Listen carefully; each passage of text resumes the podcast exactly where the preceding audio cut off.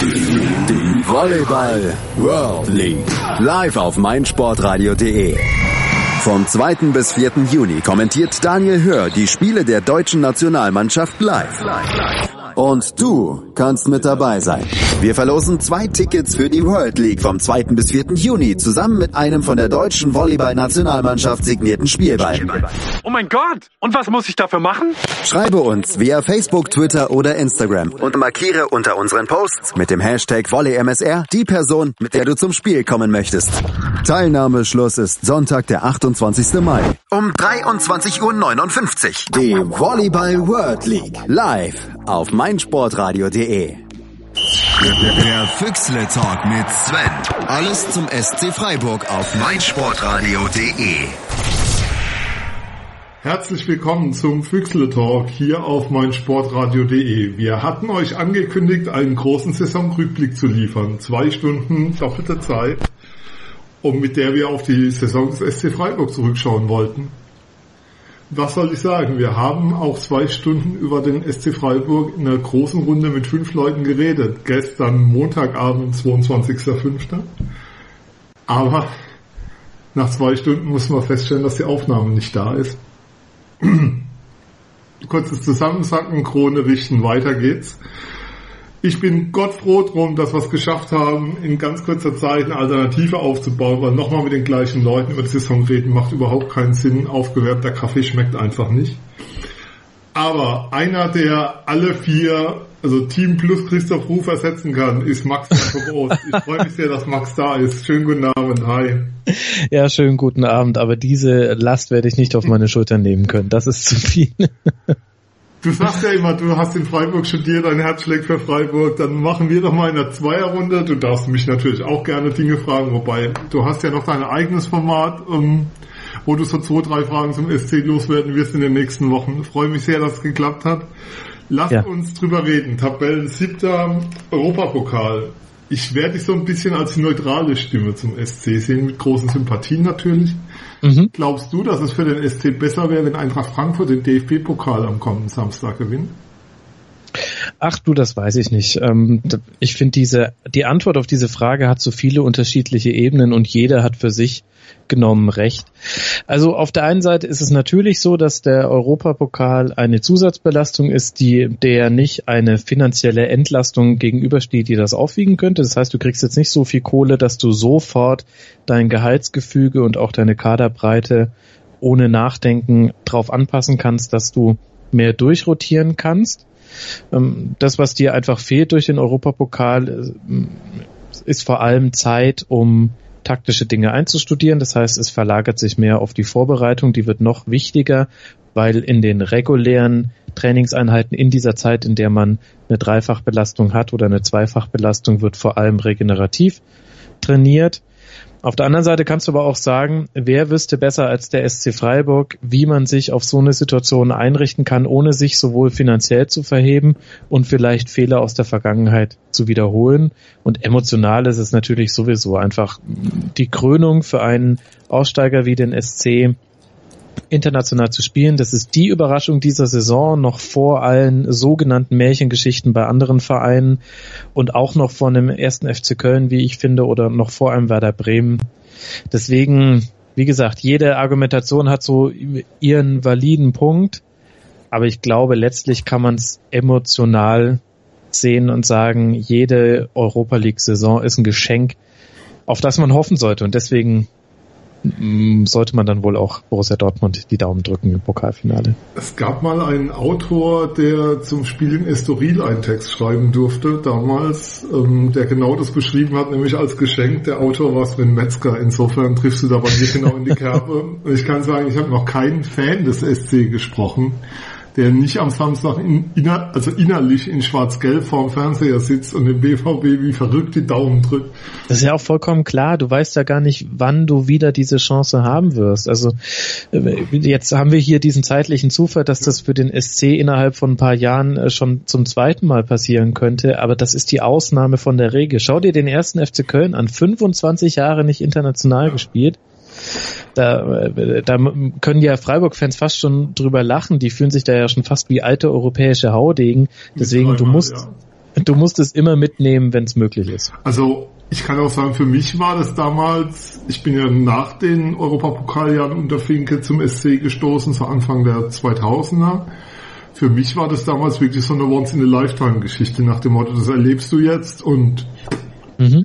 Wenn es die nächsten 30 Jahre nicht mehr passiert, ist alles normal und alles gut und du stehst jetzt wieder vor dieser Schwelle oder an dieser Schwelle und hast die Chance dazu, das ist zum einen von der Leistung her außergewöhnlich, aber auch vom, vom Emotionalen her. Der Gedanke daran, ähm, selbst wenn du nur in der Quali spielst und auf irgendeinem osteuropäischen Kartoffelacker ausscheidest, dass du international mit deinem Team reisen kannst, das ist für, ja, für einen SC-Fan immer noch was ganz, ganz Besonderes. Das, das, das kannst du emotional überhaupt nicht anders verpacken und das ist jetzt doch der siebte Platz geworden ist. Ich habe auch mit niemandem gesprochen ähm, und habe schon einige gefragt, der da enttäuscht war. Also es gibt auch sportlich keinen Grund, aber die Frage war schon, fünfter oder sechster ist bei niemandem so.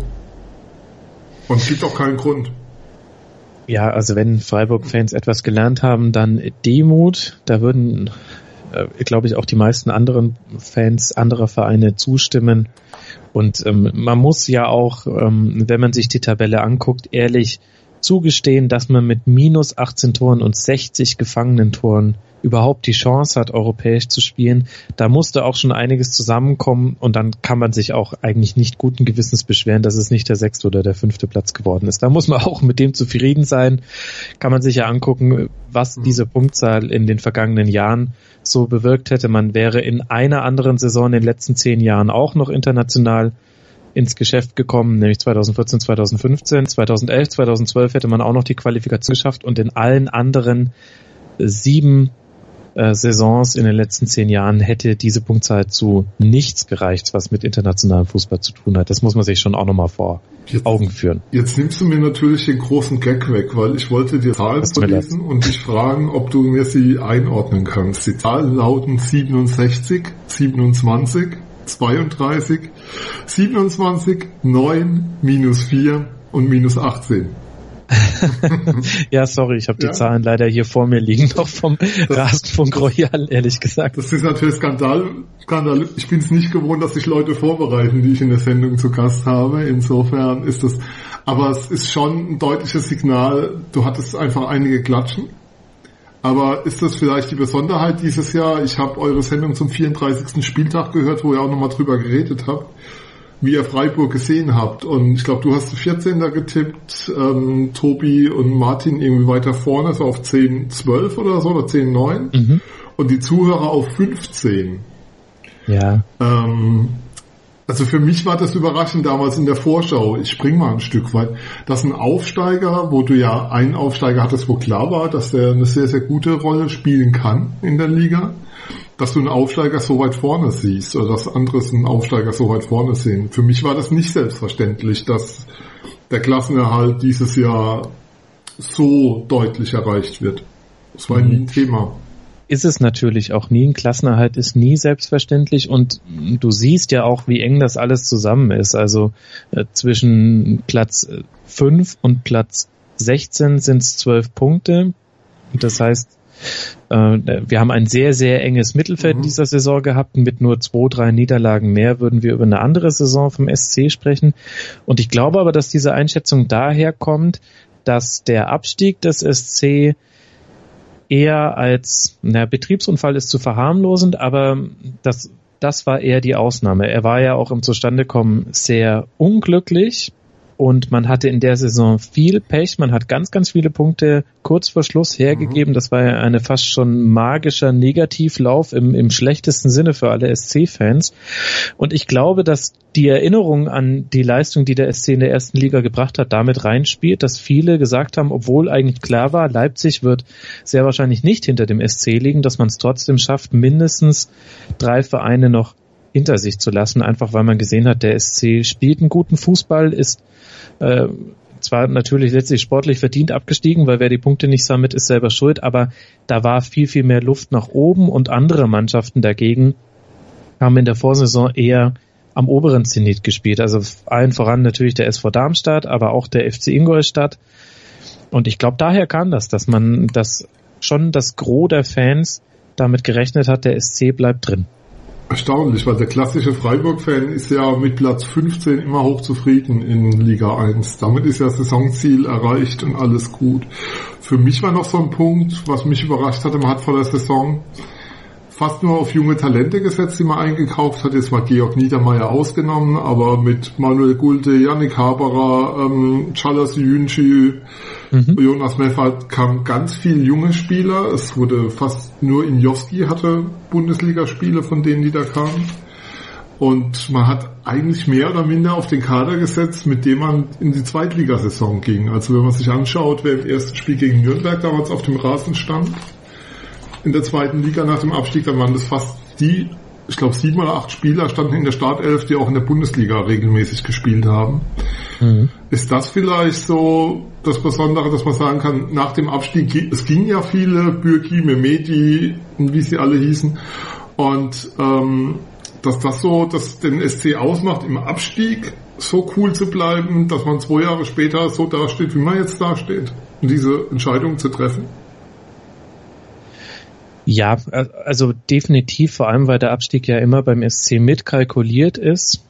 Wissen wir ja alle, dass der SC sich einfach als eine der besten vielleicht 25 Mannschaften sieht und da ist der Abstieg quasi mit eingepreist und ich glaube mehr als die Erwartungsmanagement-Komponente, die das hat, nämlich dass man einfach einen Abstieg jetzt auch nicht als äh, totalen Weltuntergang empfindet, steckt dahinter, dass ich glaube, dass auch alle Verträge so ausgelegt sind, dass der Regelfall äh, beim SC immer ist, dass auch jedem Spieler bewusst ist durch die Vertragsgestaltung, das kann hier auch eine Liga weiter unten weitergehen für dich. Und dementsprechend weiß auch jeder Spieler, auf was er sich einlässt. Dann gehen natürlich diejenigen, die tolle Angebote bekommen. Und das kann ihnen beim SC eigentlich auch keine übel nehmen, so versteht sich der SC Freiburg, aber das Korsett der Mannschaft bricht eigentlich selten auseinander. Zumindest könnte ich mich jetzt nicht dran erinnern, wann das in den letzten Jahren so gewesen war, sondern es bleiben auch in der letzten war es mhm. genau da war es der Fall, wo dann, nachdem er sich für den Europapokal qualifiziert hatte, ich hoffe, ich kriege sie alle zusammen. Es ging Kruse, ging nach Gladbach, ähm, Jan Rosenthal ging nach Frankfurt, Johannes Flum ging nach Frankfurt, Cedric Macchiadi, der damals ein ganz zentraler Spieler war, ging weg und Daniel Caligiuri ging auch weg. Das war, glaube ich, so die letzte Saison des es war ja auch eine, wo viele damals der alten Führung übel genommen haben, was da passiert ist, weil die Spiele auch alle für kleines Geld weggingen. Mhm. Das kann man schon sagen, das ist dieses Jahr nicht der Fall. Es ist wohl so, dass Vincenzo Grifo jetzt seinen Wechsel nach Gladbach, der, dass der diese Woche verkündet wird. Aber bei allen anderen Spielern, also auch bei Maximilian Philipp, hat der Verein den Daumen drauf, was die Ablösen angeht. Mhm. Und was die Gestaltung angeht. Und ich würde sogar sagen, dass auch die von dir genannten Abgänge, das war schon damals hart, also es war schon vier absolute Leistungsträger, aber auch in Bereichen, in denen du es nicht so schnell spürst. Also das waren vor allem Offensivspieler und äh, schnelle Außen. Und da hat der SC Freiburg tolle Nachwuchsspieler auch gehabt, die man hochziehen konnte, hat man ja dann auch gesehen. Das heißt, ja, stimmt schon, da sind schon welche weggefallen. Aber wir reden hier nicht von, von sechs, sieben absoluten Stammspielern, sondern es sind jetzt auch in Anführungszeichen nur vier. Ich glaube, das ist schon einfach eine Stärke des SC, dass allem bewusst ist, wo der SC Freiburg hingehört und dass da die zweite Liga auch mit dazugehören kann. Aber immer das obere Drittel der zweiten Liga. Ab dann wird's unangenehm für alle Beteiligten und dementsprechend sind alle Verträge ausgestaltet und dann kriegt man das auch ganz gut hin. Und auf jeden Fall hat das in dieser Saison geholfen, dass man mit ähm, großen Teilen des Teams ähm, aufgelaufen ist, das auch den Aufstieg geschafft hat. Und dann war es ja sowieso irgendwie ein sehr komischer Saisonstart. Ehrlich gesagt fand ich, dass es für den SC so losging, wie die letzte Erstligasaison aufgehört hat. Es war ja dieses furchtbare ja. Hin und Her zwischen äh, Auswärtsniederlage und Heimsieg, Auswärtsniederlage und Heimsieg. Aber auch irgendwann konnte man sich ja auch aus diesem Teufelskreis befreien. Wobei das Gute daran war, dass du durch die Drei-Punkte-Regel eben immer mit den Heimsiegen kräftig gesammelt hast. Du warst sehr, sehr schnell, ich glaube bei 15 Punkten oder 12, 15 Punkte waren relativ schnell zusammen. Das ja. heißt, dadurch, dass du kein Unentschieden hattest in den ersten Spielen, hattest du sehr, sehr schnell, ich sag mal, dir so, so ein bisschen Winterspeck angefuttert, ähm, mhm. womit du erstmal zumal ja Vereine, andere Vereine, der HSV hat nach zehn Spielen zwei Punkte gehabt, Ingolstadt nach zehn Spielen zwei Punkte, Darmstadt kam über, ich glaube, diese acht Punkte, die sie anfänglich dann mal hatten, ähm, nie hinaus. Das heißt, du hattest sehr schnell so ein Polster nach unten gelegt, mhm. was auch nie so, so ganz abschmolz über die Saison. Deshalb im Rückblick war es, ähm, auch wenn das am Anfang einen echt wahnsinnig gemacht hat, was da passiert ist mit diesem Heim- und Auswärtssieg, Heim, also Heimsieg versus Auswärtsniederlage. Und die erste Heimniederlage war dann im Pokal gegen Sandhausen im Elfmeterschießen. Ähm, war das eigentlich ein Stück weit ein Segen, weil dir das punktemäßig, weil sich das punktemäßig unglaublich weitergebracht hat. Ja, absolut. Und äh, wenn man sich dann auch die Spiele nochmal näher anguckt, da waren halt auch einfach viele Gegner mit dabei, wo so eine Auswärtsniederlage auch mal drin ist. Also gegen Hertha, das war ja, wenn ich mich richtig erinnere, sehr unglücklich mit Ausgleich in der 90 plus Erstminute und ähm, nochmaligen äh, Schiebertreffer dann in der 94. glaube ich. Das hat mir an dem Wochenende meine Wette versaut, das Schiebertor. Mein das ist bitter, aber man sollte auch nicht gut. wetten, Sven. Ja. Man soll auch nicht wetten. Und nicht ähm, als Beteiligter, ich weiß. dann, dann gegen den FC auswärts 0-3, da hat Jünchen einen ganz schwarzen Tag gehabt und dafür Anthony Modest seinen ersten von vielen guten. Dann verlierst du auswärts bei Dortmund, das äh, kann auch passieren. Genau, verlierst. Sehr gutes Spiel, Freitagabend verlierst auswärts in Hoffenheim. Also das sind jetzt alles Gegner, wo man auch in der Retrospektive, das hat man damals schon gesagt, aber auch in der Retrospektive sagt man, ne, wir wissen jetzt sogar, die lagen alle in der Endabrechnung, liegen die vor dem SC. Genau. Das heißt, da auswärts zu verlieren ist jetzt auch nichts, äh, was einen besonders nervös machen müsste. Das heißt, da kam auch so ein bisschen der Spielplan noch mit dazu. Und du hast eigentlich wenig Spiele gehabt, wo du wirklich chancenlos warst. Also du hast, du hast ähm, Thiel gegen Dortmund hast du zwar beide Spiele klar verloren, aber zumindest das Spiel in Dortmund war nicht so einseitig. Du hast gegen Leipzig zwei Klatschen bekommen, aber ansonsten gab es eigentlich kein Team, wo du ja komplett chancenlos warst. Und wie das besprochen wird und wie das taktisch ausgesehen hat beim SC, darüber reden wir gleich nach einer kurzen Pause. Hier beim Füchsel Talk mit Max heute, der, der Edge Netzer von Twitter, bekannt vom Rasenfunk, hier im Füchsel Talk Saisonrückblick ich bin Sven, wir hören uns gleich hier bei Meinsportradio. Motorsport auf meinsportradio.de wird dir präsentiert von motorsporttotal.com. Tous les jours, dein tägliches Update für die French Open mit Andreas Thies und Philipp Jobert. Los geht's am Montag, den 29. Mai. Täglich ab 9 Uhr in der Sportshow. Auch am Wochenende. Tous les jours, die French Open auf meinsportradio.de. So, wir sind hier zurück beim Füchsler Talk Saisonrückblick auf mein Sportradio.de. Kurzer Hinweis, ihr könnt uns abonnieren im Podcatcher eurer Wahl bei iTunes. Ihr könnt uns Rezensionen geben. Das ist ganz wunderbar, dass da landen wir dann vielleicht irgendwann so in Sichtweite vom Rasenfunk. Das wäre ganz großartig. Ansonsten ähm, könnt ihr uns aber auch abonnieren über die Website und von meinsportradio.de und in der App von meinsportradio.de.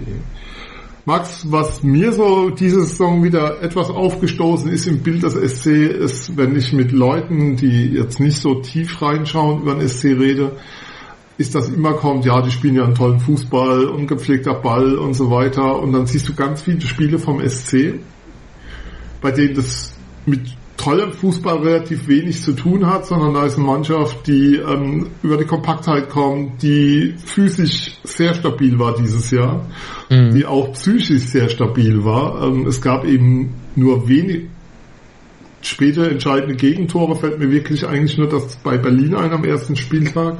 Ansonsten ist dieser Fluch aus dem Abstiegsjahr nicht mitgenommen worden. Mhm. Ähm, ja, insgesamt ist das sehr, wie soll ich sagen, ähm, die allgemeine Sicht auf den SC ist noch sehr geprägt von Preisgau-Brasilianern. Wie wird, wie wird der SC denn von deinen Gästen wahrgenommen? Du, das hängt äh, von Gast zu Gast ab, aber ich glaube, im Laufe der Saison hat man schon sehr deutlich gesehen, dass der SC Freiburg einen fast schon Freiburg-untypischen Fußball gespielt hat. Man steht sehr, sehr tief. Es gibt nur zwei Vereine in der Bundesliga, die in dieser Saison mehr Ballbesitz im eigenen Aufbaudrittel hatten, nämlich Darmstadt und Hoffenheim. Oh. Äh, ja, auch interessante Kombination. Ne? Bei Hoffenheim hat das mhm. damit zu tun, dass ähm, das Spiel darauf beruht hat, dass äh, Kevin Vogt, Hübner und äh, wie auch immer die Dreierkette aussah, die haben sich sehr auf den Ball hin und her geschoben und dann hat Kevin Vogt meistens den entscheidenden Pass gespielt, entweder auf Rudi oder eine direkte lange Eröffnung. Und Darmstadt, gut, die spielen halt einfach sehr tiefstehend und da steckt auch noch viel Norbert Meyer drin in diesen 30 Prozent. Aber dann kommt schon der SC Freiburg das zeigt schon das, was du gesagt hast mit dem kompakt stehen und dann schauen wir uns an, okay, was hat denn der SC Freiburg dann gemacht, wenn es in die Offensive ging? Und äh, da sehen wir nur vier Teams in der Liga, die mehr lange Bälle gespielt haben. Ja, eigentlich nur ein Team, denn alle anderen äh, teilen sich diesen Platz. Ingolstadt hat noch mehr lange Bälle gespielt und dann schon der SC Freiburg zusammen mit Darmstadt, Wolfsburg und Augsburg. Das ist eigentlich die wesentliche Veränderung, dass man viele lange Bälle rausgeschlagen hat und zwar nicht aus der Not heraus, sondern das war Teil, wichtiger Teil des Spielaufbaus. Da gab es klare Zielspieler, Niederlechner mhm. ähm, ist da zu nennen und ich, da haben wir ja zum Teil auch Tore gesehen, die fast schon prototypisch waren für so, wie man durch einen langen Ball und eine einfache Kopfballverlängerung dann schon alleine vom Torhüter stehen kann. Das war das äh, Spiel vom SC Freiburg in dieser Saison und nix mehr mit äh, Kurzpassaufbauspiel. Aber da hat halt Streich, glaube ich, auch seine Lehren gezogen. Heutzutage können die gegnerischen Teams so gut, äh, ein so gutes Angriffspressing spielen und sind so gut im Zustellen von Passwegen, dass dieser lange Ball, wenn er, wenn er planvoll geschlagen ist und nicht chaotisch, ähm, diese Gefahr, da den Ball zu verlieren, zum einen umgeht und zum anderen gleichzeitig eine Gefahr in der Offensive ausstrahlt. Denn die Teams, die ein Angriffspressing spielen, die haben logischerweise auch mehr Spieler in der gegnerischen Hälfte als Teams, die den Gegner kommen lassen. Das heißt, mit einem langen Ball habe ich auch viele von denen schon erstmal aus dem Spiel genommen du rennst bei mir da komplett offene Türen ein. Das ist, weil das ist so das, was ich immer versuche zu vermitteln, dass der SC wenig mit dem Bild zu tun hat, was man früher so hatte. Und angefangen hat die Entwicklung erstaunlicherweise, die du jetzt beschreibst, was die langen Bälle angeht, schon in der zweiten Liga, als man nach der Winterpause gegen Bochum verlor, gegen Düsseldorf verlor und insgesamt nicht gut reinkam und dann das Spiel ein Stück weit angepasst wurde. Und diese Anpassung hat man mit hochgenommen in die, in die erste Liga, ist so mein Eindruck, weil sich das als sehr, sehr stabil und sehr, sehr passend für den Verein rausgestellt hat. Lass uns mal ähm, über einen Spieler dann doch mal besonders reden. Wir lobpreisen mhm. ihn hier fast in jeder Sendung. Aber Chala Silyunchi, du hast ihn vorhin mit den Fehlern in Köln genannt. Ich hätte noch ja. Hoffenheim hinzufügen können, wo ich damals vor Ort war. Ähm, überragender Einkauf. Also kommt aus der zweiten türkischen Liga, 19 Jahre, SC zahlt zweieinhalb Millionen Ablöse und du weißt eigentlich, wenn der SC für einen Spieler 2,5 Millionen hinlegt, ist, hat er hat er zumindest Potenzial. Aber ja. was, was der ähm, an Spielübersicht, ähm, an Antizipationskraft hingelegt hat und an Zweikampfhärte und auch an Pässen, die er spielt, also weil die langen Pässe kommen meistens über ihn, ist noch so ein Thema. Ähm, mhm. Gulde ist der Spieler, mit der höchsten Passquote, mit der besten Passquote beim SC, was vor allem daran liegt, dass er meistens der mit den kurzen Bällen ist. Aber ist Yunchi einer, der Beachtung findet, also den jetzt nicht nur Freiburg-Freaks irgendwie cool finden und sagen, da haben sie eine Granate gekauft oder wird er wahrgenommen? Dann ist die Frage bei wem? Also ehrlich gesagt glaube ich bei den anderen Bundesligisten definitiv. Ich glaube, dass äh, die Fußballfans vor allem noch seine äh, Fehler in Erinnerung haben. Da hat er dem SC ja auch Punkte gekostet. Ja, aber in der Rückrunde fällt mir jetzt genau. ein auf Anhieb. Genau, und, und Ab dann wurde er auch weniger thematisiert, was für einen Verteidiger eigentlich immer ein gutes Zeichen ist. Wenn man nicht über Verteidiger spricht, dann ist das meistens ein sehr gutes Zeichen. Ja, so Yunchi, da hast du gesehen, da ist halt vieles zusammengekommen. Zum einen definitiv ein gutes Scouting. Du musst erstmal die Huspe haben, so jemanden für diesen Betrag dann auch äh, zum SC zu holen.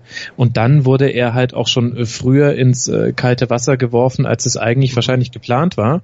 Hat da seine Anpassungsprobleme gehabt, aber hat sich da rausgestrampelt und das macht halt die richtig guten Spieler, unterscheidet die richtig guten Spieler von den nur guten Spielern, nämlich dass sie auch aus einer Krise wieder stärker rauskommen und sich anpassen können und sich nicht da mitreißen lassen. Er hätte genügend Gründe gehabt, den Kopf auch mal hängen zu lassen, seinen lockigen Kopf. Mhm. Aber ähm, hat er nicht gemacht, im Gegenteil und absolut beeindruckend, was für eine Saison er gespielt hat.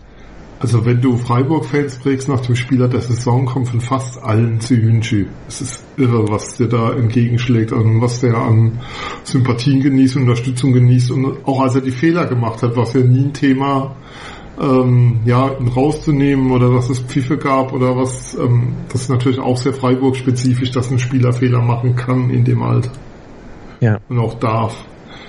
Ähm, ja, nee, mein, Thema ging einfach dahin, sozusagen, ähm, sehen wir den noch länger in Freiburg. Also die Angst ist ja durchaus da, es, wenn ein Tweet von einem Berater gefeiert wird, der sagt, der bleibt noch ein Jahr, dann ist es schon ein Zeichen dafür, dass in Freiburg mal wieder die Angst vorhanden ist. Dass da Ach ja. gekauft wird. ja, ich meine, das ist natürlich der Blick in die Glaskugel. Meinem Gefühl nach würde ich sagen, auch Suyunchi müsste eigentlich wissen, dass ihm ein Jahr, ein weiteres Jahr in Freiburg schon noch gut täte. Aber da steckst du einfach zu wenig drin. Du weißt nicht, was für Angebote ihm gemacht werden. Du weißt auch nicht, wie er sich selbst sieht, wie seine Berater ihn loben, wie wie er, wie angekommen er in Freiburg ist. Ich finde es sehr schwierig, das ähm, vorherzusagen. Wäre natürlich schön. Meinem Gefühl nach würde ich sagen, doch, also ein Jahr noch ähm, kriegt er, weil er auch jetzt für ganz viele Bundesligisten zwar eine gute Verstärkung wäre, aber auch eine mit Risiko. Er müsste jetzt nämlich auch erstmal zeigen, dass er diese Fehlerfreiheit der Rückrunde auch über ein Jahr nochmal bestätigen kann. Deswegen muss man das einfach auf sich zukommen lassen und ich verstehe schon, diese Nervosität von Seiten der SC-Fans. Manchmal wundert es mich aber auch so ein bisschen, denn man kennt es doch eigentlich. Also wir haben das doch jetzt so häufig erlebt bei so vielen Spielern in allen in allen Ausgestaltungen, so dass man schon lange hat kommen sehen und es dann okay war, so dass es ein Hin und Her war wie bei Ginter mit äh, merkwürdigen Pressemitteilungen des Vereins und wir wollen ihn noch mal ein Jahr behalten, um ihn zu schützen und dann wechselt er doch zu Borussia Dortmund. Also wir haben doch alle Geschmacksrichtungen von Wechseln jetzt schon mal gehabt. Der Fakt bleibt, ein Spieler, der überdurchschnittlich gut spielt, wird nicht länger als zwei Spielzeiten, wenn er so gut spielt, beim SC Freiburg spielen, denn dann bekommt er Angebote, die für ihn ähm, lukrativ und reizvoll sind aus sportlicher und wahrscheinlich auch finanzieller Sicht. Und das ist aber auch nicht schlimm, weil der SC Freiburg basiert darauf, dass Spieler ihn auch als einen Verein verstehen, von dem weg man gut wechseln kann. Also wo einem dann auch letztlich nicht die größten Steine in den Weg gelegt werden, wo man fair damit umgeht. Und ich glaube, das ist ein ganz wichtiger Aspekt für viele Spieler, die sich dafür entscheiden, zum SC zu gehen, entweder in die Jugendabteilung oder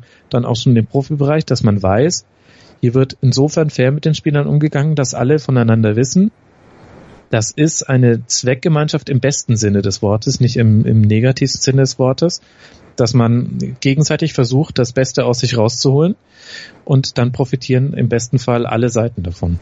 Gehört halt dazu. Zum Thema Zweckgemeinschaft, es gibt gerade sehr schöne Fotos, die zurzeit kursieren von Spielern, die auf Mallorca unterwegs sind. Ich finde es ja etwas öde, all diese Abschlussfahrten an den Ballermann. Ich frage mich immer, gibt es keinen anderen Ort? Aber so, wer mal ein bisschen im Netz nach Mike Franz und Christian Günther sucht, der findet da momentan äh, anschauliches Bildmaterial, nenne ich es mal. Ähm, ja, ach, Sven ist doch irgendwie. Es sei ihnen gegönnt, aber die Jungs machen auch privat relativ viel zusammen. Also das ist schon nochmal, weil du meintest, es ist durchaus mehr als eine Zweckgemeinschaft. Also was man so aus Freiburg hört, wenn man was Kinobesuch und so angeht, scheint es wohl schon ein Team zu sein, das relativ viel noch privat auch zusammen unternimmt. Das meinte ich eher damit. Ja, ja, genau, so, so hört sich an. Und der Urlaub von Herzen gegönnt, das ist überhaupt nicht mein Punkt. Das zählt ja, und äh, da, da sind, glaube ich, SC-Profis äh, so wie der durchschnittliche Deutsche, der fährt ja auch gern mal auf Malle. Es sind ja auch die Flüge wahrscheinlich sehr günstig. Und ich glaube tatsächlich ein nicht zu unterschätzender Aspekt ist, wie viele Spieler sich da eigentlich treffen von verschiedenen Vereinen.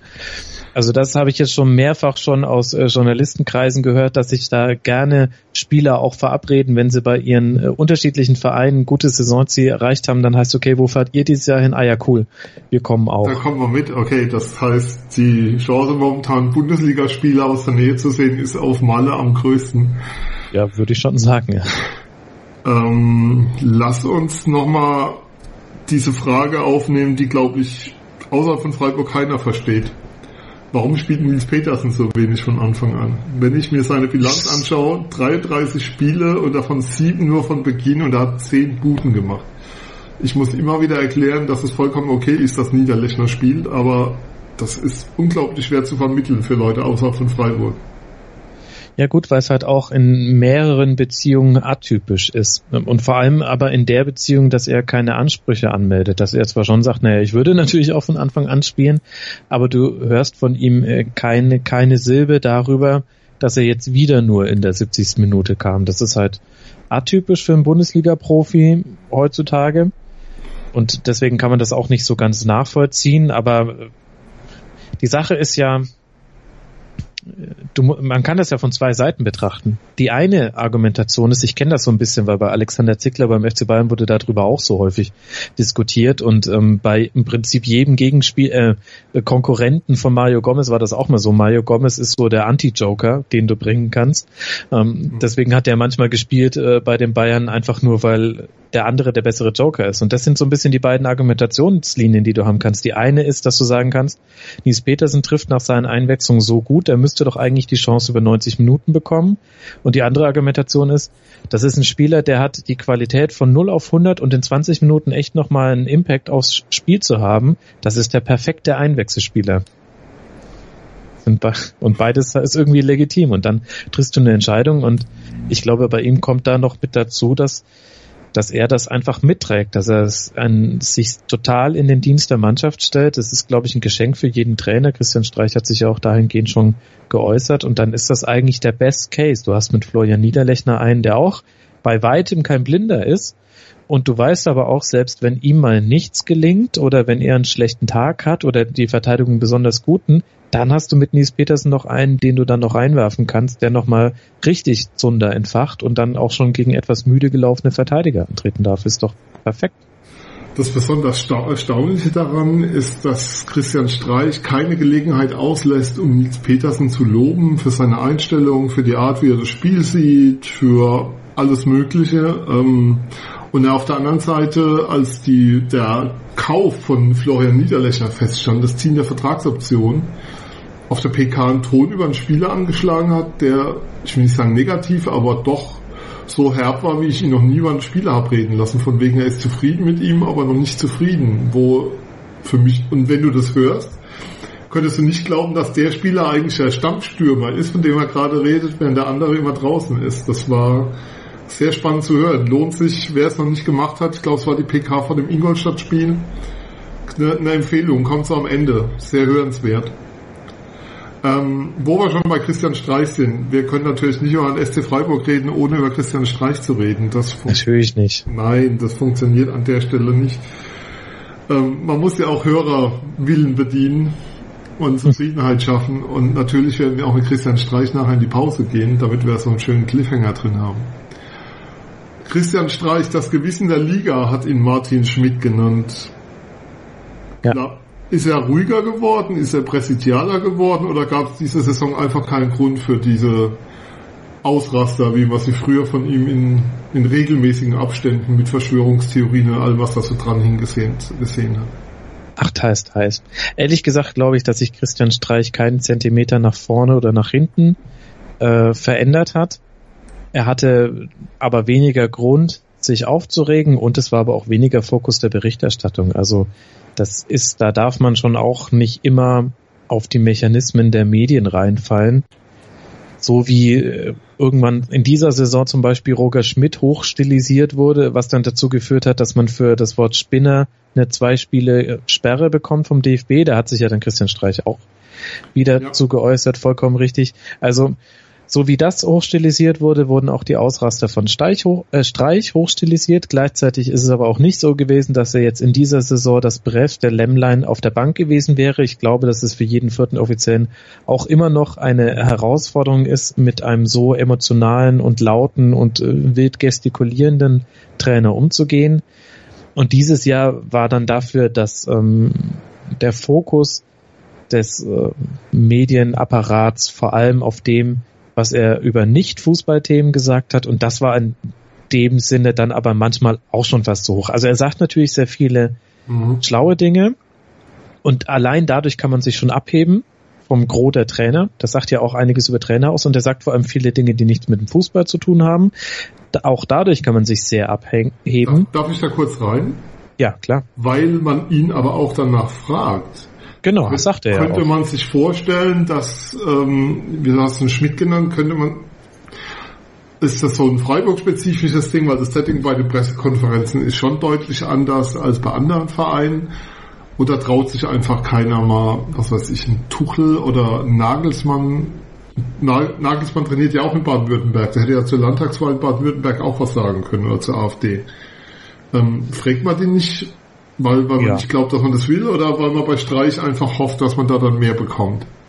ich glaube, das ist eine, eine, Kombination aus beiden. Also zum einen ist es so, dass ich den Eindruck habe, äh, gerade die Badische Zeitung, die ja auch sehr schnell darin ist, dann diese Videos über Social Media zu verbreiten, noch bevor der Pressekonferenzmitschnitt vom SC hochgeladen wurde, die, die stellen so eine Frage, lehnen sich zurück und wissen, okay, geil, jetzt haben wir wieder unseren zwei Minuten Facebook-Clip. und äh, zum anderen äh, können sie aber diese Frage auch nur stellen, weil früher dahingehend von Streich auch mal was zurückkam. Und jetzt schaue ich nicht alle Pressekonferenzen aller Bundesligisten. Ich kann nicht komplett ausschließen, dass einem Nagelsmann auch mal eine politische Frage gestellt wurde. Ich glaube aber, dass man als Reporter schon recht früh ein Gefühl dafür entwickelt, ob ein Thema, äh, ob ein Trainer Lust und Kompetenz hat, sich zu nicht politischen Themen zu äußern. Und wenn dem so ist, dann werden dem auch Fragen gestellt. Bestes Beispiel ist auch Ewald Lien beim FC St. Pauli. Der beantwortet auch Fragen, die sonst niemandem gestellt werden, einfach weil er sich in der Vergangenheit schon mal positioniert hat. Das befruchtet sich, glaube ich, gegenseitig. Was ich dazu sagen kann, ist, ähm, ich war beim Spiel gegen Darmstadt und an jedem Samstag hatte die Taz das Streichstatement von der Pressekonferenz zwei Tage zuvor fast also auszugsweise im Originaltext abgedruckt im Sportteil. Also es war so eine Viertelseite im Blog. Und ich fragte ihn danach, ob ihm das persönlich was bedeutet, dass es so eine positive Resonanz darauf bekommt. Also es ist ja schon eine Auszeichnung auch ein Stück weit. Und er meinte, ähm, er wird gefragt und gibt dann die Antwort dazu und das wird er genauso in der Kneipe tun oder am Stammtisch, wenn er gefragt wird. Aber er ist eben Fußballtrainer und deshalb schaut man da so drauf. Aber ja. machen das in dem Geschäft nicht einfach zu wenige, diese, diese Verantwortung, die man da auch hat, ein Stück weit wahrnehmen? Wenn du so eine Resonanz erfährst? Jein. Es kommt natürlich drauf an. Also vielleicht will man von manchen die politischen Statements dann auch gar nicht hören. Ehrlich gesagt, ich fürchte, dass äh, Fußballtrainer da genauso ein Querschnitt der Gesellschaft sind wie Spieler auch. Und dann hat halt äh, Christian Streich eine sehr liberale und ähm, ökologische und ähm, sozialistische, also eine sehr linke Haltung, die halt einfach auch entsprechend bei denjenigen gut ankommt, die dieses politische Spektrum teilen. Ich weiß es nicht, Sven. Ich finde es eine schwierige ja. Frage. Ich, ich würde mir wünschen, ich finde, man kann nicht erwarten, dass sich ein Fußballtrainer einfach nur so politisch positioniert. Aber dann, wenn das, was er tut, mit zu tun hat, dann sollte es von jedem erwartet werden können. Also sprich, wenn ich zum Beispiel ein Trainingslager in einem Land mache, das die Menschenrechte nicht ganz so toll findet, oder wenn ich einen Sponsor verpflichte, der einen Hintergrund hat, der zu hinterfragen ist, wenn bei mir im Stadion der DFB ein äh, Fußballländerspiel veranstaltet oder ein Training und dafür die politischen Parolen auf der Tribüne abhängt, solche Dinge. Also sprich, wenn, wenn das, was du tust, in direktem Zusammenhang mit politischen Aktionen steht, dann finde ich, gehört es eigentlich auch dazu, dass man sich dazu positioniert, aber selbst da fehlt halt vielen das Rückgrat ist jetzt fast ein bisschen zu populistisch. Ich glaube, es ist auch häufig, man möchte sich einfach nicht angreifbar machen und so wie im Guten die Säue durchs Dorf getrieben werden. Das war in diesem Fall im Grunde jedes äh, Statement von Christian Streich. Irgendwann hatte man den Eindruck, äh, es gibt nur noch Pressekonferenzen mit ihm und es geht überhaupt nicht mehr um Fußball. So ist es im Schlechten halt auch so. Wenn du dich da vergreifst in der Wortwahl, dich unglücklich positionierst oder vielleicht auch halt einfach eine Meinung hast, die nicht mehrheitsfähig ist, dann wirst du aber damit auch auf jeden Fall die nächste Zeit konfrontiert und ich glaube, da hast du auch einfach keine Zeit und keine, keine Zeit für und keine Lust drauf. Das, irgendwie kann ich es auch verstehen. Das ist ein wunderbares Schlusswort für den zweiten Teil unserer Sendung hier beim Füchsle Talk auf meinsportradio.de. Wir reden gleich noch nach der Pause weiter über den Trainerstreich und was ihn als Fußballlehrer vielleicht auszeichnet und was so seine Besonderheiten sind und was seine Qualitäten sind. Gleich hier im Füchsle Talk mit Max und Sven hier auf meinsportradio.de. Bis gleich. Sei dein eigener Programmchef. Mit unserer neuen meinsportradio.de App wählst du jetzt zwischen allen Livestreams und Podcasts. Einfach, immer, überall. Hol dir unsere neue App für iOS und Android und bewerte sie jetzt bei Google Play und im App Store von iTunes. Hören, was andere denken. meinsportradio.de. Like it auf Facebook slash meinsportradio. Wir sind zurück hier auf meinsportradio.de beim etwas anderen Saisonrückblick wenn ihr nochmal nachhören wollt, warum es ein anderer Saisonrückblick ist, dann bitte an den Anfang der Sendung spulen. Bei mir ist immer noch Max Jakob Ost zu Gast. Genetzer. Max, jetzt lass uns doch nochmal über den Coach reden vom SC Freiburg. Also als Coach, wir haben ja über ihn gesprochen, seine Pressekonferenzen, seine, ich will nicht sagen präsidiale Rolle, ich habe ich hab ihn mal als Kretschmann der Bundesliga ein Stück weit bezeichnet, Kretschmannisierung. Ähm, was zeichnet, hast ihm aber, ja, hast ihm aber Unrecht getan. das, das ist naja. kein Kompliment, wäre auch von mir kein Kompliment an der Stelle. Insofern muss ich mir da was anderes überlegen, wen wir dann da ja. nehmen. Aber es geht ja um die öffentliche Wahrnehmung, nicht um die persönliche. Ja. Ähm, aber lass uns noch mal ein Stück weit über den Fußballlehrer Christian Streich reden. Was hat, was zeichnet ihn für dich aus, wenn du so auf die Saison zurückblickst und die Spiele oder was du vom SC gesehen hast und wahrgenommen hast dieses Jahr? Es gibt da Besonderheiten, wo du sagen würdest, das, das macht er besonders gut, auch noch nach mittlerweile fünfeinhalb Jahren im Amt in Freiburg?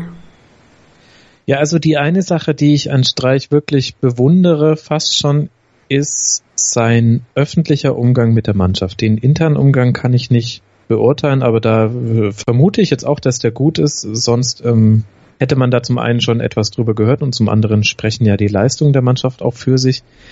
Aber ich finde es wirklich erstaunlich, wie er es, und da hat er, da hat er sich, finde ich, dann doch entwickelt. Wir haben ja vorhin über die mhm. Entwicklung von Christian Streich gesprochen wie er sowohl mit Niederlagen als auch mit Siegen umgeht in dem, in dem, wie er es dann öffentlich verpackt. Und inzwischen habe ich das Gefühl, Christian Streich nimmt sich für jedes Spiel, ich würde mal sagen, so drei bis fünf Komponenten vor, die ihm wichtig sind, die er wahrscheinlich auch der Mannschaft mitgibt. Dazu gehören ganz oft so Dinge wie Laufbereitschaft, äh, Spieleröffnung, Zweikampfführung. Das sind oft auch so weiche Fakten. Das ist jetzt nicht so, dass er, glaube ich, da Statistiken seziert. Und im Spiel, und ein Spiel bewertet er dann relativ starr danach, ob diese Komponenten erfüllt wurden oder nicht. Und wenn das dann eine Niederlage war, aber diese, aber diesen Auftrag, den er der Mannschaft gegeben hat, der wurde gut erfüllt, dann sagt er das. Und wenn es ein Sieg war und man hat es aber nicht in allen Bereichen so gemacht, wie er es der Mannschaft mit auf den Weg gegeben hat, dann sagt er das auch. Und grundsätzlich kommt noch dazu, dass er sich im Zweifel eher vor die Mannschaft stellt, als sie öffentlich zu diskreditieren. Und das finde ich ist ein sehr angenehmer Mix. Das äh, zeugt von einem hohen Respekt gegenüber den Spielern und gibt, glaube ich, auch gerade den Jungen im Kader auch wirklich so ein, äh, ein, ein gutes Gefühl. In dem Sinne, dass du weißt, von dieser Ebene wird, wenn Druck kommt, er, er ist bestimmt kein, kein Laissez-faire-Trainer, das sicher nicht. Aber der Druck, den, den wird er nicht öffentlich ausüben, wo sich so Druck auch schnell nochmal potenzieren kann. Denn dann bekommst du den Druck eben nicht nur im Training, sondern auch durch Fragen von Reportern, durch kritische Berichterstattung und so weiter, sondern diesen Druck, den gibt's nur im Training, im direkten Kontakt mit dem Trainer. Öffentlich ähm, ist das ein anderes Bild. Und das finde ich ist eine gute Eigenschaft. Dazu zwei Sachen. Ähm, zum einen Training hörst du von Spielern, die aus Freiburg weggehen, immer wieder wie, wie viel in Freiburg trainiert wird. Also nicht, nicht unbedingt was die Umfänge angeht, aber, aber wie intensiv dort gearbeitet wird und wie intensiv dort immer wieder Videoanalysen gemacht werden. Also ich erinnere mich da an Doppelinterview Rosenthal Kruse, die damals mit einem Lachen gesagt haben, na zu wenig trainiert haben wir ja nie in der Zeit und solche Sachen. Also das ist schon, schon eine besondere Herausforderung, die, da, die an die Spieler geht, die nach Freiburg kommen und die sich darauf einlassen. Und der zweite, was mir sehr erinnerlich ist, weil ich ja eben vor Ort war, die Mannschaft verliert vor wenigen Wochen, ich glaube 30. Spieltag, in Darmstadt beim Tabellenletzten, die bis dahin kaum was gerissen haben, 3 zu 0. Vollkommen chancenlos, werden vom Platz gespielt an dem Tag. Und du rechnest eigentlich damit in der Pressekonferenz und im Gespräch danach, dass er die Mannschaft kritisiert und dass er ähm, ja, dass er sich, dass er sich maßlos ärgert über das, was da auf dem Platz passiert ist. Vielleicht hat er es auch getan, aber sein öffentliches Statement und da hat er wirklich drauf beharrt und für mich auch sehr glaubwürdig drauf beharrt in dem Kreis von Journalisten, mit, mit denen er danach noch zusammenstand, dass die Mannschaft einfach nicht konnte. Er hat der Mannschaft die Bereitschaft zugesprochen, den Willen, aber die Mannschaft war an diesem Tag, Zitat, körperlich nicht in der Lage, dem Gegner Paroli zu bieten mhm. und hat darauf hat gesagt, wie kann er der Mannschaft sauer sein bei dem, was die alles mitgemacht hat und ertragen hat von ihm und wie die immer wieder bereit waren, ähm, sich einzubringen die letzten zwei Jahre bei dem, was er alles gefordert hat und hat da komplett den Druck von der Mannschaft genommen an der Stelle. das war für mich ein sehr eindrücklicher Moment diese Saison, weil die ganze Presse stand da und alle erwarteten, oh jetzt, jetzt wird, er, wird der Vulkan ausbrechen und toben. Mhm. Und er hat es, also ich habe auch mit Fans gesprochen danach, die, die in Darmstadt waren, die sauer waren, die enttäuscht waren und die, nachdem sie die Pressekonferenz und die Erklärungen von Streich dazu gehört hatten, hat es denen unglaublich viel Druck runtergenommen. Mhm. Also die, diese Wuten und Enttäuschung ein Stück weit weggenommen, weil das für sie auch eine schlüssige Erklärung war. Und weißt du, in welchem Bereich des Fußballs man so trainiert und so mit seiner Mannschaft umgeht? Im Jugendbereich. Denn im Jugendbereich geht es natürlich auch um U17, U15, U19 Meisterschaften und das ist toll, sich so eine Vitrine in den Schrank zu stellen. Aber eigentlich geht es nicht um das Ergebnis. Ob du da ein Spiel 3 zu 0, 4 zu 0 oder 1 zu 0 gewinnst, ist weniger wichtig, als zu sehen, wie haben die Spieler in den verschiedenen Situationen agiert, wie haben sie das umgesetzt, was wir trainiert haben und das, was wir ihnen vorm Spiel mitgegeben haben. Das ist für mich so eine klassische, ähm, der klassische Umgang eines Jugendtrainers mit einer Jugendmannschaft. Ich glaube, daher kommt diese Philosophie.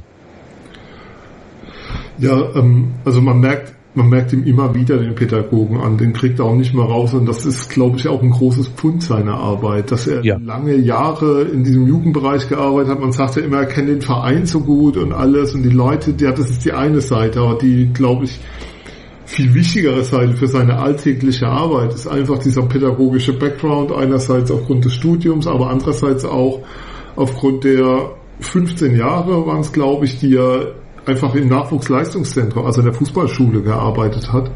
Genau. Und du kriegst ja, ja alle zwei Jahre, du kriegst ja immer wieder neue Spieler. Da ist ja ein extrem hoher Durchlauf in der Jugend, einfach aufgrund der Jahrgänge. Und du musst diese Spieler immer wieder für dich gewinnen und immer wieder überzeugen von dem, was du tust. Ich glaube, dass das nochmal was anderes ist, als wenn du eine Profikarte hast, wo du so einen hohen Durchlauf nicht hast. Wo du ja. alle zwei Jahre neue Spieler hast. Ja, glaube ich auch. Mhm. Dass das so ein Unterschied ist. Dann wollen wir es bei den Lobpreisungen für den Fußballlehrer Streich an der Stelle bewenden lassen. Und vielleicht dann noch einen klitzekleinen Ausblick wagen. Wir haben noch ein mhm. paar Minuten. Ähm, Freiburg nächstes Jahr vielleicht im Europapokal. Wenn die Sendung ausgestrahlt wird, wissen wir es immer noch nicht. Wenn ihr die Sendung hört, dann vielleicht schon. Freiburg, es gehen die zwei Mannschaften runter, die man vor der Saison so mit als Absteiger sehen konnte. Es kommen mit Hannover und Stuttgart zwei Vereine hoch, die keine klassischen normalen Aufsteiger sind, sondern die ähm, jetzt schon einen sehr gewachsenen Etat haben, die über einen gewachsenen Kader verfügen die über deutlich mehr Budget verfügen als der SC Freiburg. Diese Kombination aus ähm, geringstem Etat nächstes Jahr, außer Braunschweig steigt auf. Jetzt gehen wir mal davon aus, Wolfsburg bleibt drin, dann hat Freiburg nächstes Jahr den geringsten Etat in der ersten Liga. Muss Europapokal oder darf Europapokal spielen, sagen wir darf. Steht damit der erste Kandidat auf den Abstieg nächstes Jahr fest? Ach nee. Also es ist immer klar, und das ist aber eigentlich ehrlich gesagt spielzeitunabhängig. Der SC Freiburg muss immer eine sehr gute Saison spielen, um in der ersten Liga zu bleiben. Es reicht nicht, dass drei Spieler eine gute Saison spielen, es reicht nicht, dass fünf Spieler eine gute Saison spielen, sondern im Grunde muss deine komplette Startelf aus Spielern bestehen, die, die aus ihrem Talent ein Maximum herausholen und im besten Fall hast du noch welche von der Bank, die du bringen kannst, die dann auch für eventuell verletzte Spieler einspringen können. Das ist in jeder Spielzeit so und das wird sich für den SC Freiburg auch, selbst wenn es sich ändert, wird es sich ganz lange nicht verändern. Und so ist es in der nächsten Saison auch. Und da kannst du natürlich, wenn du über den vom Etat her argumentierst oder von der Kaderstruktur her, kannst du SC Freiburg zu den potenziellen Absteigern zählen.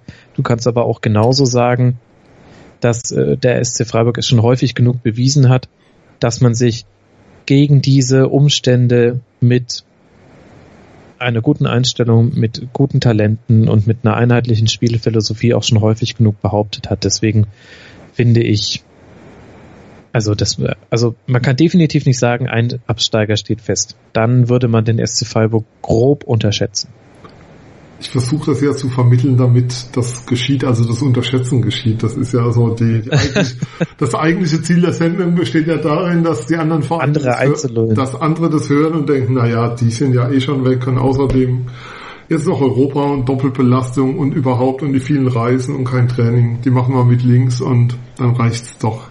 Ja, jetzt wo du sagst, ähm, fällt mir doch auf, nee, der SC ist weg. Eigentlich keine Chance. Eigentlich keine Chance und nächstes Jahr jeder Punkt wird gefeiert und dann hoffen wir, dass das reicht. Ja. Das, das klingt doch nach einem schönen Ausblick. Also andere Vereine, ähm, andere 17, nehmt euch das zu Herzen. Freiburg ist nur Kanonenfutter, da wird nichts passieren. Zumal Vincenzo Grifo ja geht und vielleicht auch Maximilian Philipp. Aber ähm, heute kam die Meldung, das können wir hier noch reingeben, Mats Müller-Deli wird ein weiteres Jahr bei St. Pauli bleiben. Jetzt stellen wir uns natürlich alle die Frage, das Video, das St. Pauli durch die Gegend schickte mit Ewald Lien und dem Jungen am Zaun, war das ein Fake, um Freiburger Fans in Sicherheit zu wiegen, dass Mats Müller-Deli zurückkommt? Ja, oder ist jetzt vielleicht Bastian Schweinsteiger für den SC frei? Das ist die viel interessantere Frage. Weil der, der FC St. Pauli hat es ja anscheinend verpasst, äh, sich Bastian Schweinsteiger zu sichern. Dann kann der SC ja jetzt zuschlagen. Ähm, wir haben diese Position des alternden Sechsers, der nicht mehr die Geschwindigkeit hat, aber einen guten Ball spielen kann, schon an Julian Schuster vergeben. Sven, jetzt, jetzt willst du mich provozieren, oder? Nein. Du hast nicht gerade Bastian Schweinsteiger. Nee. Nee. Komm, wir machen das Ding hier zu. Nein, wir machen das Ding hier zu. Eine Frage habe ich noch äh, zum mhm. Abschluss. Wenn du an diese Saison des SC Freiburg zurückdenkst, gibt es einen Moment, den du für dich als Moment der Saison siehst oder so als einen bezeichnenden Moment fürs Jahr vom SC? Uh, das ist eine sehr gute Frage, auf die ich mich hätte gedanklich vorbereiten müssen. Ich äh, scanne mal so ein bisschen die Saison gedanklich nochmal durch. Also mir fallen tatsächlich äh, jetzt erstmal viele Streich. Ich kann gerne mal meine zwei erzählen in der Zwischenzeit, wenn dir das hilft. Ja, ähm, leg einmal los. Die, der, äh, für mich war der eine Moment der Saison ganz egoistisch. Das, das Saisoneröffnungsspiel gegen den AC Mailand. Mhm. Das erste Mal mit Akkreditierung bei meinem eigenen Verein, das war für mich schon was Besonderes und das ist auch ähm, mit dieser gebotenen journalistischen Neutralität. Ich habe nicht gejubelt bei Toren und so, alles okay, aber im Herzen ist mir da echt viel übergelaufen. Das war sehr besonders. Und der zweite Moment ist einer, der nur indirekt mit dem SC zu tun hatte und eigentlich schmerzhaft mit dem SC zu tun hatte. Und zwar erstes Spiel nach der Winterpause, 90. Minute, es segelt eine nicht besonders gut geschlagene Flanke in den Strafraum des SC Freiburg. Mhm. Und was in den folgenden Sekunden passiert, ist vielleicht, ja, die Aktion der Saison. Ich kann es nicht anders bezeichnen. Also die Bewegung, die Lewandowski macht, mit der er das 2 zu, zum 2 zu 1 vollendet in der 90. Minute ich habe noch nie so ein Tor gesehen, wo ich sagen würde, da ist alles perfekt dran. Und das war's an der Stelle. Und, mhm. und dieses Tor hat für mich dazu geführt, also diese Ehrfurcht von dieser Aktion, hat für mich dazu geführt, dass mir die Niederlage an dem Abend gar nicht so wehgetan hat und eigentlich mich die Niederlage gar nicht beschäftigt hat, sondern der Fußballfan Sven über dem SC-Fan Sven stand und da einfach sich nur ergötzt hat an diesem Tor. Ja, das, das habe ich mich jetzt nicht getraut, den Lewandowski-Treffer zu nennen, aber inzwischen ist mir auch eingefallen, was so für mich ein, ein Moment vom Vielleicht SC war. SC-Moment. Ich hatte ja jetzt nur Privat- und Gegentor. Das ist jetzt ja, nicht so toll für eine Saison, mit der man siebter wird, aber... Es war ein kleiner SC-Moment. Es war beim Auswärtsspiel in Hamburg. Da war ich auch gerade in Hamburg und habe einen guten alten Freund besucht, konnte das Spiel aber nur im Fernsehen sehen. Und da haben die Freiburger ein 1 zu 1 herausgespielt, nachdem Aaron Hunt, äh, also äh, der HSV ist da recht glücklich in Führung gegangen, wenn du mich fragst.